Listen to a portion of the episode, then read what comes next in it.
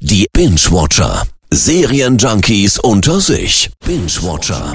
Serienjunkies unter sich. Und ich freue mich, dass er da ist, Fabian Baron, beziehungsweise so wie er grinst, freue ich mich noch. Ja, hallo Per.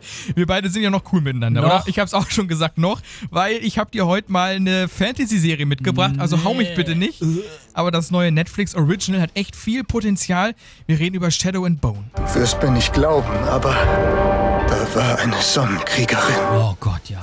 Ich kann mit Fans Fantasy überhaupt gar nichts anfangen. Ich weiß. Du weißt das, ja, Ja. du weißt das und trotzdem. Ja. Warum muss ich mir den Mist angucken? Weil sich die Serie an Blockbustern wie Game of Thrones oder auch dem Witcher orientiert und Game of Thrones fandest du doch geil, oder? Ja. Ja, und das Setting ist halt mal ein ganz anderes. Die Serie spielt nämlich oder orientiert sich eher gesagt an dem russischen Zarenreich des 19. Jahrhunderts. Hier mal also kein Mittelalter. Bin ich eine Gefangene?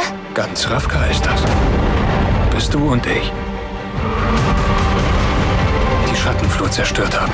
Oh Gott, oh Gott, oh Gott. Gut, worum geht's? Das ist schwierig hier in Kürze zu erklären, denn die Serie basiert auf einer Buchreihe der Grisha und der Kren-Trilogie und da gibt's ein ganzes Universum drum, ähnlich wie bei Game of Thrones und dem Witcher. Oh, dann ist das alles auch wieder so furchtbar kompliziert und komplex, richtig? Ja, schon. Also irgendwie hat sie alles, was du nicht magst. Ah. Boah, echt. Es gibt viele unbekannte Begriffe, man muss sich auch echt viele, viele Namen und Gesichter merken. Hey, aber die Handlung an sich ist dann nicht mehr so ganz komplex. Die ganze Welt wird dich jagen.